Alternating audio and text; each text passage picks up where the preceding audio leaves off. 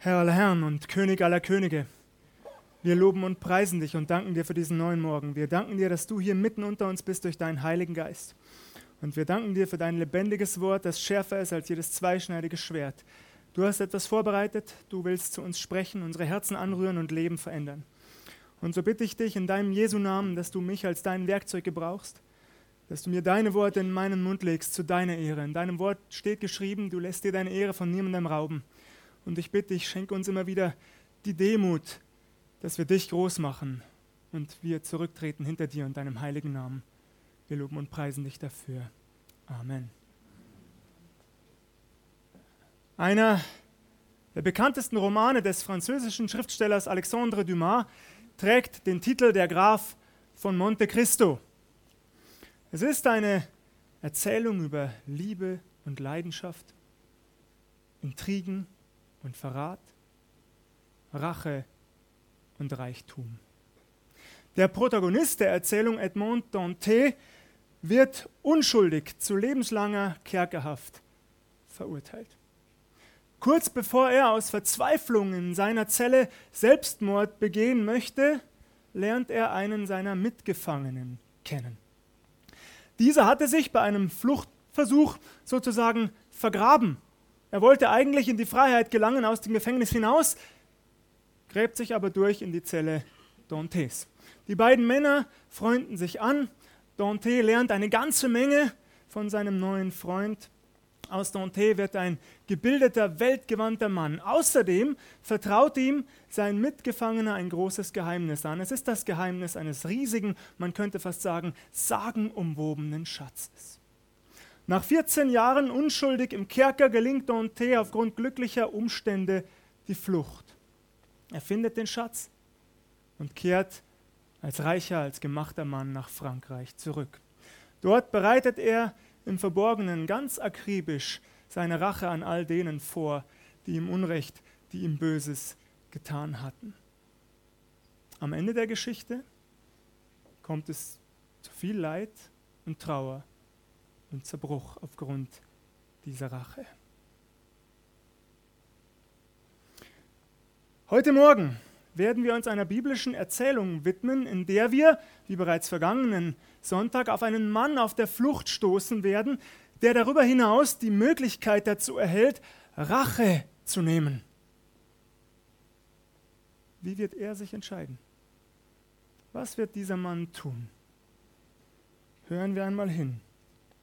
In 1 Samuel Kapitel 24, 1 Samuel Kapitel 24, den Versen 1 bis 5 steht geschrieben. Und David zog von dort hinauf und blieb in den Bergfesten bei Engedi. Als nun Saul zurückkam von der Verfolgung der Philister, wurde ihm gesagt, siehe, David ist in der Wüste Engedi. Und Saul nahm 3000 auserlesene Männer aus ganz Israel und zog hin, David samt seinen Männern zu suchen bei den Steinbockfelsen. Und als er kam zu den Schafhürden am Wege, war dort eine Höhle. Und Saul ging hinein, um seine Füße zu decken. David aber und seine Männer saßen hinten in der Höhle. Da sprachen die Männer Davids zu ihm, siehe, das ist der Tag, von dem der Herr zu dir gesagt hat, siehe, ich will deinen Feind in deine Hand geben, dass du mit ihm tust, was dir gefällt. Betrachten wir zunächst das Leben des jungen David bis zu dieser Stelle im Schnelldurchlauf. In 1 Samuel Kapitel 16 erfahren wir, dass David der jüngste von acht Söhnen des Bethlehemiters Isais ist. Für seinen Vater hütet er die Schafe. Bis zu dem Tag, an dem der Prophet Samuel im Auftrag und Namen des lebendigen, einzig wahren Gottes nach Bethlehem kommt, um dort den zukünftigen König Israels zu salben. Er kommt in das Haus Isais, er sieht die sieben älteren Söhne Isais, großgewachsen, stattlich. Und jedes Mal ist Samuel aufs Neue überzeugt, das ist der zukünftige König. Doch der Heilige Geist sagt nein. Gott sagt nein, das ist nicht der zukünftige König. Erst auf Nachfrage erfährt Samuel, dass der Jüngste, nämlich David, noch auf dem Felde bei den Schafen sei. Samuel lässt ihn rufen. Als David kommt, weiß Samuel tatsächlich geführt durch den Heiligen Geist, das ist er. Das ist der zukünftige König Israels. Inmitten seiner Familienangehörigen, vor seinem Vater und seinen Brüdern wird David von Samuel gesalbt. Kurz darauf kommt er an den Hof König Sauls. Ihn erfreut er mit seiner Musik. David war ein talentierter Musiker und Liedtexter. Das sehen wir an den Psalmen der Bibel. Ein Großteil der Psalmen der Bibel stammt aus der Feder König Davids. In Kapitel 17 steht die Geschichte, die bei Groß und Klein vermutlich am bekanntesten ist, wie der junge David den Riesen Goliath erschlägt. In der Folge entwickelt sich David zu einem regelrechten Kriegshelden. Wann immer er aus einer Schlacht oder einem Krieg nach Hause zurückkehrt, da, so habe ich mir das vorgestellt, sind die Straßen der Dörfer und Ortschaften und Städte Israels gesäumt von Menschen, voller Menschen, die zusammenströmen, um David zu sehen. Sie rufen seinen Namen, sie jubeln ihm zu, sie wollen ihm nahe sein, sie wollen ihm auf die Schulter klopfen, ihn berühren. Die jungen Frauen fallen kreischend in Ohnmacht. Man könnte fast neidisch werden. Vor mir ist noch nie eine Frau in Ohnmacht gefallen, nicht einmal meine eigene. Aber gut, das ist ein anderes Thema. Heute hätten die jungen Menschen vielleicht Autogramme geholt oder Selfies mit David gemacht. Das war damals noch nicht möglich. David wird bekannt in Israel. An den Lagerfeuern des Landes, da erzählt man sich von diesem jungen Helden. Und so wächst und wächst und wächst seine Legende, lange bevor er überhaupt König in Israel wurde. Und das führt dazu, dass der amtierende König Saul neidisch und eifersüchtig auf David wird. Wiederholt versucht er, David zu ermorden. Unser guter Gott hält seine schützende Hand über David, er behütet ihn jedes Mal. David kann den Mordanschlägen entgehen. Aber er merkt, ich muss hier weg. Ich kann nicht länger am Hof des Königs Saul bleiben. Ich bin hier nicht mehr sicher. Also lässt er seine Frau hinter sich, seinen besten Freund Jonathan, den Sohn des Königs, und er flieht. Doch Saul lässt nicht locker. Er verfolgt ihn weiter. Sprung zurück in unsere Geschichte. Nun befinden wir uns mit David und seinen Männern in der Höhle, die ausgerechnet auch König Saul betritt während der Verfolgung, um was zu tun. Hier gehen die Meinungen der Bibelausleger auseinander. In einem Kommentar habe ich gelesen, Saul wolle sich ausruhen, sich schlafen legen. Ich persönlich glaube das nicht. Ich habe einmal den hebräischen Text überprüft und auch in einem hebräischen Wörterbuch nachgeschlagen. Die Formulierung Saul deckte seine Füße ist ein Euphemismus. Das bedeutet eine beschönigende Formulierung dafür, dass Saul hier seine Notdurft verrichtete. Selbst ein König muss tun, was jeder von uns, jeder Normalsterbliche jeden Tag tun muss, seine Notdurft verrichten. Nun hat David die Gelegenheit, Rache zu nehmen an König Saul. Rache zu nehmen dafür, dass Saul mehrfach versucht hat, David zu töten, was Gott, Gott sei Dank, verhindert hat. Rache zu nehmen dafür, dass David fliehen musste, weg von seiner Familie, seiner Frau, seinen Freunden, weg aus seiner Heimat. Rache zu nehmen dafür, dass David gehetzt, gejagt wie ein wildes Tier leben muss, unstet, ruhelos, rastlos, vielleicht immer in Angst und Sorge. Rache ein großes Thema bei Menschen, nicht wahr? Und wir fühlen uns im Recht. Der andere hat uns Unrecht getan, hat uns Schaden zugefügt. Es ist unser Recht, Rache zu nehmen, nicht wahr? Was tut David? Selbst deine eigenen Männer sagen zu ihm, das ist der Tag, den der Herr bereitet hat. Er hat einen Feind in deine Hand gegeben, damit du ihm tust, was immer dir beliebt. Wie verlockend klingt das? Es ist eine Gelegenheit Gottes, David. Was hat der junge Mann in diesem Augenblick gedacht? Diese Gedanken gingen mir durch den Kopf. Was hat ihn bewegt in diesem Moment? Hat er seinen Männern zugestimmt? Im ersten Augenblick zumindest ja, das ist eine Gelegenheit Gottes. Noch heute kann ich die Flucht beenden. Noch heute können wir zurückkehren nach Jerusalem in den Palast und am gedeckten Tisch sitzen und endlich wieder sauber und in Ruhe waschen, Speis und Trank genießen, ohne Angst. Hat David so gedacht? Oder glaubt er eher, dass das eine Verführung des Satans sein könnte? Immerhin, erfahren wir in der Bibel, dass der Satan genauso arbeitet. Das ist seine Strategie, das ist seine Taktik. So geht er vor, Menschen in die Irre zu führen, auf Abwege zu führen, vom Weg Gottes für ihr Leben abzubringen. Was hat David gedacht? Das erfahren wir nicht, aber wir erfahren, wie er sich verhalten hat. Und das sagt ja eine Menge aus. Hören wir also weiterhin. Und David stand auf und schnitt leise einen Zipfel vom Rock Sauls.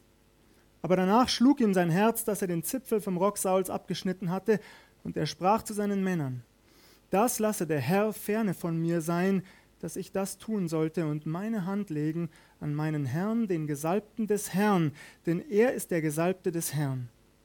Und David wies seine Männer mit diesen Worten von sich und ließ sie sich nicht an Saul vergreifen. Tatsächlich schleicht David sich an Saul heran. Aber nicht um Rache zu nehmen, nicht um ihn zu töten. Er schneidet lediglich in Anführungszeichen einen Rockzipfel von dessen Gewand. Anschließend, da schlägt sein Herz wie wild in seiner Brust. Es ist aber auch eine Menge Adrenalin freigesetzt worden, nicht wahr? David muss sich mucksmäuschenstill anschleichen, keine falsche Bewegung. Ich habe mir vorgestellt, dass er sogar die Luft anhält. Vielleicht hatte er auch Angst, dass ihn etwas reizen, dass ihn etwas in der Nase kitzeln könnte und er ausgerechnet hinter Saul niesen musste. Aber am Ende schaffte er es. Er schneidet einen Rockzipfel von dessen Gewand, kehrt zu seinen Männern zurück und sagt, ich werde meine Hand nicht an den Gesalbten des Herrn legen, noch ist Saul König in Israel und auch euch verbiete ich, das zu tun. Bewundernswert. Saul verlässt daraufhin die Höhle. Als er in einiger Entfernung ist, geht auch David aus der Höhle hinaus, er tritt ins Tageslicht und ruft Saul hinterher, heute hat mich Gott der Herr, hat Gott der Herr mir die Möglichkeit gegeben, dich zu töten, Saul. Er hat dein Leben in meine Hand gelegt, aber ich habe dich verschont. Mit diesen Worten hält er den Rockzipfel Sauls in die Höhe. Als Beweis dafür, dass er dem König Saul treu ergeben ist, dass er ihm nichts Böses will. Obwohl Saul das hier deutlich sieht, lässt er leider nicht locker. Nur zwei Kapitel weiter erfahren wir von der nächsten Verfolgung. Es ist schon beinahe absurd. Saul verfolgt David weiter. Er möchte unbedingt dessen Tod. In 1 Samuel 26, Vers 8 lesen wir, da sprach Abishai zu David, Gott hat deinen Feind heute in deine Hand gegeben, so will ich ihn nun mit dem Spieß stechen in die Erde mit einem Mal, dass es keines zweiten mehr bedarf. Während dieser Verfolgung hatte Gott der Herr, das erfahren wir am Ende von Vers 12, einen tiefen Schlaf auf Saul und seine Männer kommen lassen. Und so ergibt sich für David und zwei seiner Gefolgsleute, einer davon ist eben Abishai, die Möglichkeit, bis in das Lager Israels vorzudringen, bis in den innersten Kreis, direkt vor den König und ihn an Ort und Stelle zu töten. Als ich das las, dachte ich bei mir selbst, diese zweite Gelegenheit, die sich David hier bietet, kann zu einer noch größeren Verlockung, zu einer noch größeren Versuchung für ihn werden, als es die erste war. Warum dachte ich das? Ich will es begründen. Zunächst einmal hätte David doch jetzt bei dieser zweiten Chance tatsächlich zu der Schlussfolgerung gelangen können, das ist von Gott. Dass ich hier unbehelligt in das Lager Israels spazieren kann, um Saul zu töten, das ist von Gott. Deutlicher klarer, offensichtlicher kann ein Zeichen doch nicht sein. Zweimal innerhalb kürzester Zeit. Das muss von Gott sein, keine Frage. Hinzu kommt, Abishai bietet David an, ich tue salopp gesagt die Drecksarbeit für dich. David, du musst dir nicht einmal selbst die Hände schmutzig machen. Du musst dich nicht mit dem Blut des Königs besudeln. Ich erledige das und du bist fein raus. Wie verlockend klingt das? Ist das von Gott? Oder ist das vielleicht eine teuflische Versuchung? Ich musste hier an die Versuchungsgeschichte unseres Herrn Jesus Christus denken, der erlebt hat, wie der Satan ihn herausfordert, auf Abwege zu kommen, wie der Satan ihn verführt und versucht. Betrachten wir kurz die Versuchungsgeschichte unseres Herrn Jesus Christus. Unmittelbar im Anschluss an seine Taufe wurde unser Herr vom Heiligen Geist in die Wüste geführt. Dort bereitete er sich ganz intensiv auf sein öffentliches Wirken vor. Er betete, er fastete. Im Anschluss, das erfahren wir aus dem Matthäusevangelium, hat unser Herr Jesus Hunger. Diese Gelegenheit nutzt der Teufel aus, er tritt an Jesus heran. Ich habe mich gefragt, in welcher Gestalt kommt der Teufel? Das steht ja nicht geschrieben. Tut er das in Gestalt der Schlange, wie bereits im Garten Eden bei Adam und Eva? Oder tut er es in Verkleidung eines Engels des Lichts? Der Apostel Paulus lässt uns wissen in 2. Korinther 11, der Satan verkleidet sich als ein Engel des Lichts. Er tarnt sich als einer der Guten, aber er ist absolut nicht gut und seine Motive sind nicht rein. Nun, es steht nicht geschrieben, in welcher Gestalt der Teufel zu Jesus kommt, aber er besucht ihn jedenfalls. Und den Dialog der beiden können wir auch lesen, den Dialog des Satans mit unserem Herrn Jesus Christus. Versuchung 1. Jesus hat Hunger, sein Magen knurrt, der Teufel sagt, wenn du Gottes Sohn bist. Das ist seine Strategie, leise Zweifel zu säen in das Herz des Menschen. Wenn du wirklich Gottes Sohn bist. Ich glaube das nicht, sagt der Teufel. Aber wenn du es bist, dann beweise es mir jetzt, hier und heute auf der Stelle. Und mach aus diesem Stein ein Brot. Und so streckt er ihm, so habe ich mir das vorgestellt, einen Stein entgegen und wartet. Oh komm, Jesus, nichts wäre leichter. Komm schon. 40 Tage gehungert, 40 Tage gefastet, 40 Tage deine Treue bewiesen zu Gott. Hör auf damit, es ist genug. Nimm diesen Stein, ist dich satt. Oh, wie verlockend. Und was sagt unser Herr Jesus Christus? Er benutzt drei fantastische Worte, die ich auch gerne benutze. Er sagt zunächst einmal, es steht geschrieben. Es steht geschrieben. Und dann zitiert er einen Vers aus dem fünften Buch Mose, der Mensch lebt nicht vom Brot allein, sondern von einem jeden Wort, das aus dem Munde Gottes geht. Versuchung 1 abgewendet, Versuchung 2 folgt auf dem Fuße. Plötzlich zeigt der Satan unserem Herrn Jesus Christus in einem einzigen Augenblick alle reiche Reichtümer und Schätze dieser Erde. Dazu sagt er etwas Ungeheuerliches. Es ist ungeheuerlich, was der Satan sagt. Er sagt, wenn du niederfällst und mich anbetest, dann soll das alles dein sein, denn es gehört mir. Der Satan sagt, mir ist es übergeben und ich gebe es wem immer ich will. Das Erstaunliche ist, unser Herr Jesus Christus widerspricht nicht. Er lässt das gelten.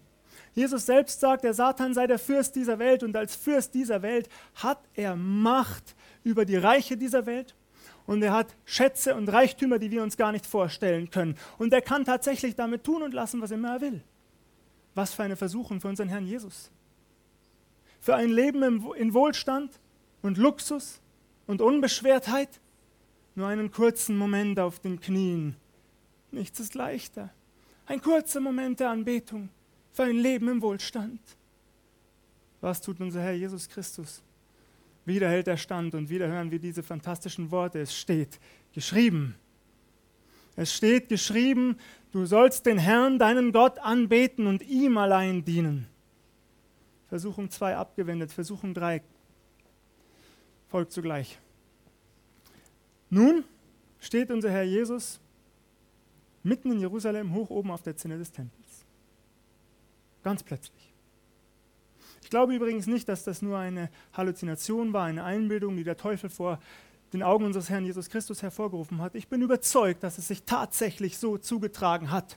Die beiden stehen plötzlich hoch oben auf der Zinne des Tempels. Bitte vergessen wir eines nicht. Der Teufel ist kein Mensch.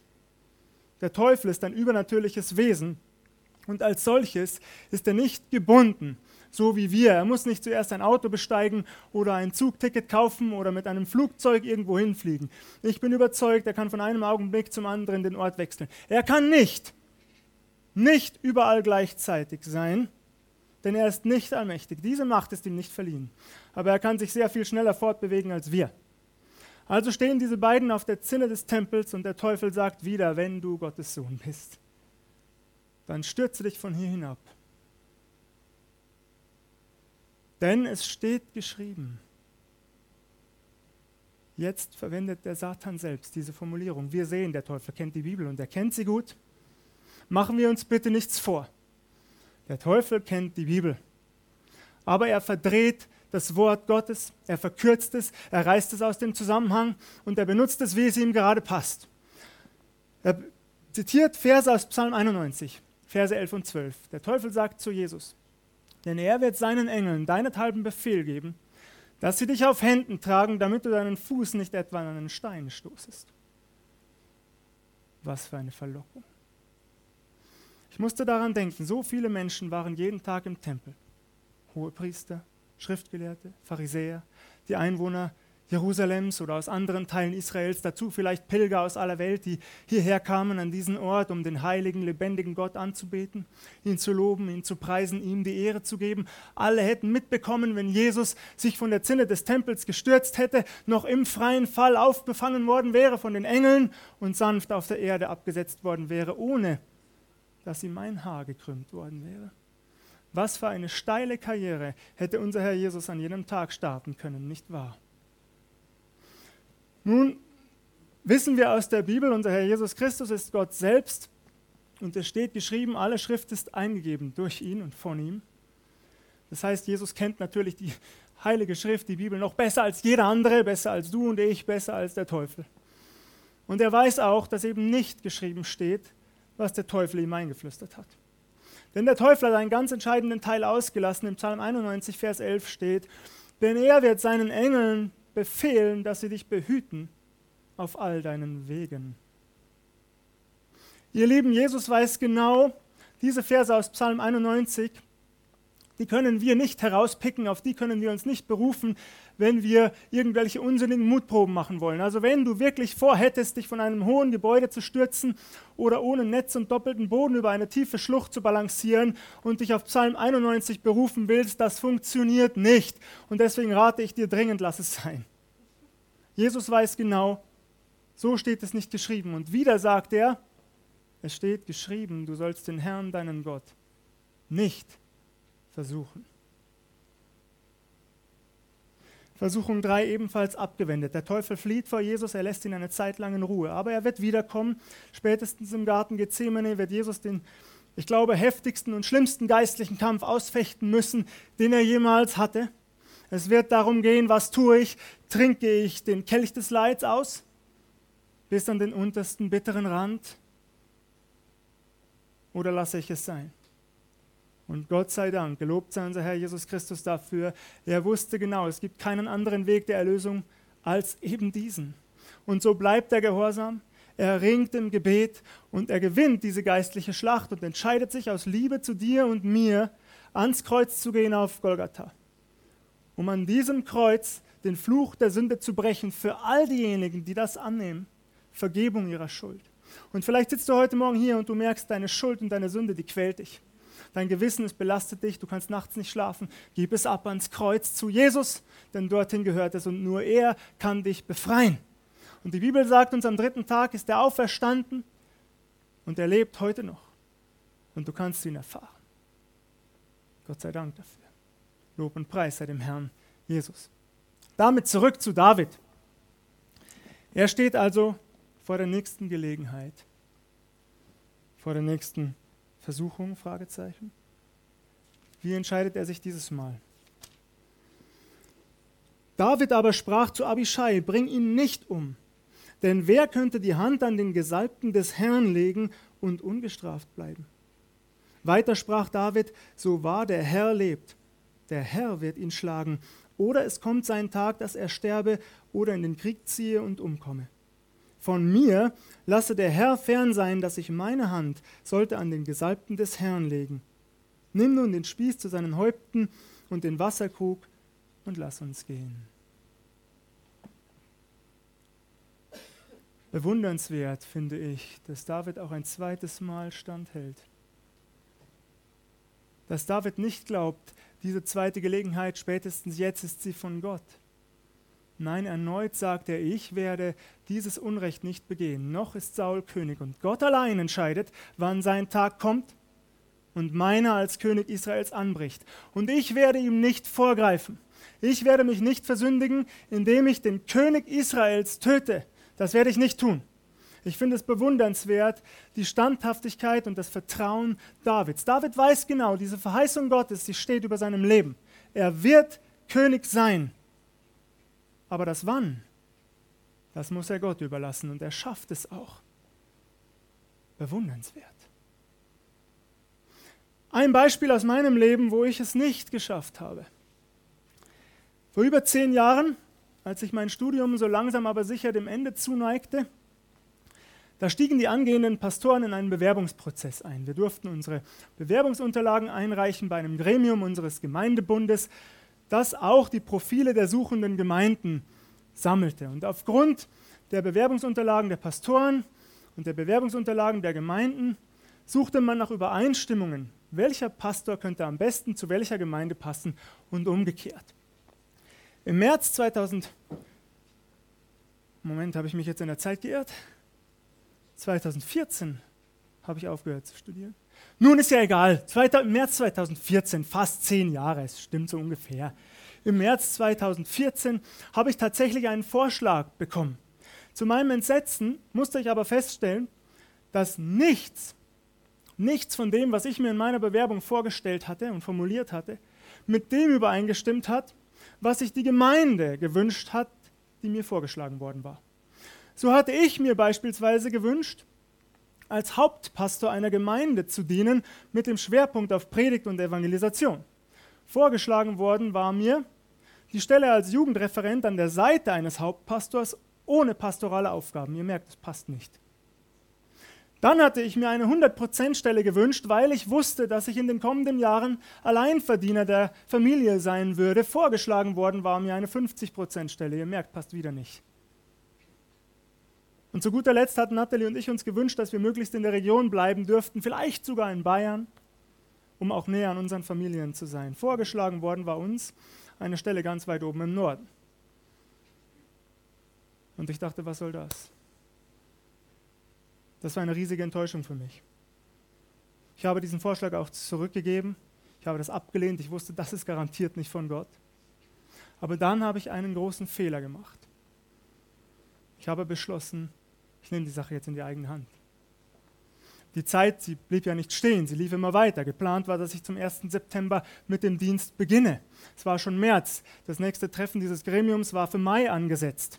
Dann hätte erst einmal eine passende Gemeinde für mich dabei sein müssen, nicht wahr? Dann noch die Zeit des Bewerbungsprozesses. Ich war skeptisch. Wie sollte das klappen bis September? Also sagte ich mir, ich weiß es besser. Ich mache mich jetzt auf die Suche nach der passenden Stelle für mich im Internet, in christlichen Zeitschriften und Magazinen. Ja, tatsächlich. Relativ schnell stieß ich auf eine vielversprechende Stelle als pastoraler Assistent. Und es klang wirklich gut. Es schien wie gemacht für mich. In einer christlichen Freikirche in der Nähe von München, Nattil und ich, wir besuchten den Gottesdienst dort. Die Atmosphäre war wirklich gesegnet. Wir besuchten das Pastoren-Ehepaar bei Kaffee und Kuchen. Es waren tolle Gespräche. Ich nahm an einer Online-Sitzung der Gemeindeleitung teil. Auch das lief sehr gut. Ich dachte, das ist es. Mensch, Benny, du hast es wieder richtig gemacht.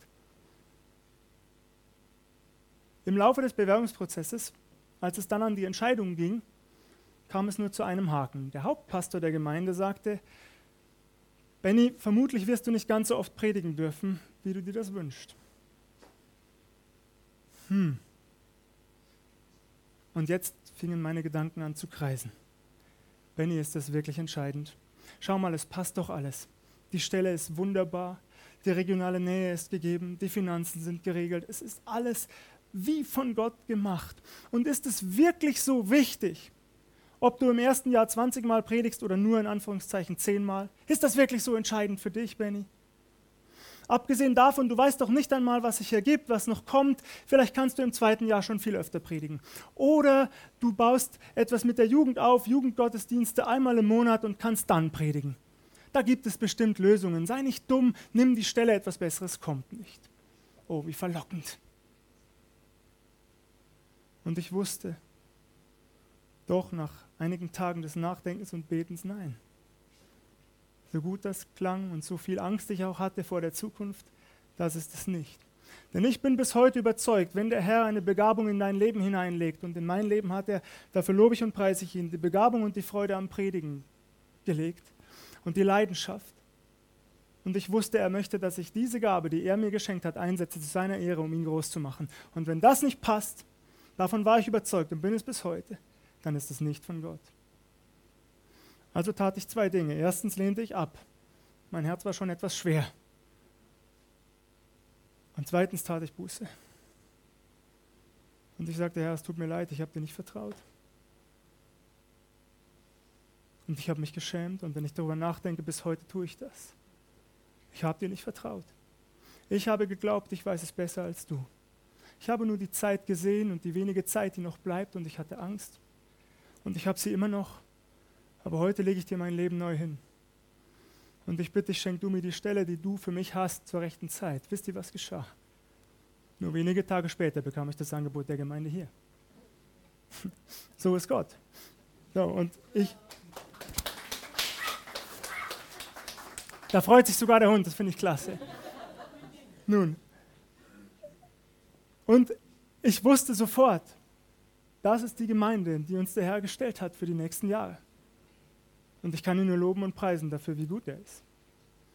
Nun an meinem Negativbeispiel und an dem positiven Beispiel König Davids. Wie lange predige ich heute eigentlich? 40 Minuten? Nein, noch nicht. Nun gut, ich komme jetzt zum Abschluss so langsam. David vertraut dem Herrn uneingeschränkt. Und ich mache uns Mut, egal an welchem Punkt du heute Morgen bist, vertrau auch du dem Herrn. Ja, wir sehen den Weg nicht immer klar. Manchmal sehen wir nur bis zur nächsten Kurve. Aber unser Herr, er schaut von oben herab und er weiß genau, was hinter der nächsten Ecke auf uns wartet. Oder im Tunnel, durch den wir hindurch müssen, der uns so dunkel erscheint und undurchdringlich. Für Gott ist er das nicht. Gott weiß längst die Lösung für jedes Problem unseres Lebens.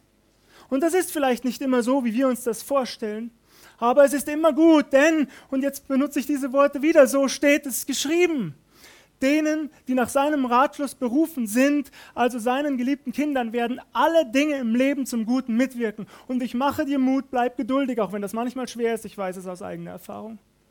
Aber ich möchte diesen Fehler nicht mehr tun. Und auch wenn ich bis heute manchmal schlaflose Nächte habe und mir denke, wie wird es nur weitergehen, dann besinne ich mich darauf, alles hat der Herr bisher geregelt. Nicht immer so, wie ich das wollte. Nicht immer zu der Zeit, die ich mir vorgestellt habe aber immer so, dass Schritt für Schritt der Weg von mir sich geöffnet hat und es am Ende gut wurde. Durch manche tiefe Täler hindurch, durch manche Traurigkeiten hindurch, mit manchen Tränen in meinen Augen und Zweifeln in meinem Kopf. Aber am Ende kann ich sagen, rückblickend auf mein bisheriges Leben, es war immer gut zu seiner Ehre. Und so mache ich dir Mut, halte stand in all den Anfechtungen und Versuchungen deines Lebens, vertraue dem Herrn, kenne die Bibel, so wie unser Herr Jesus Christus. Es gibt nichts Besseres als das, das Wort Gottes im Herzen zu tragen und dann zitieren zu können, wenn der Teufel kommt und dein Leben in Zweifel ziehen will. Dann halt ihm entgegen, es steht geschrieben. Zur Ehre unseres Herrn Jesus Christus und vertraue darauf und ich bin sicher, du wirst es erleben. Er wird dich tragen, komme was wolle. Denn er ist immer da, bis ans Ende der Welt und darüber hinaus. Gelobt sei unser Herr Jesus Christus. Amen.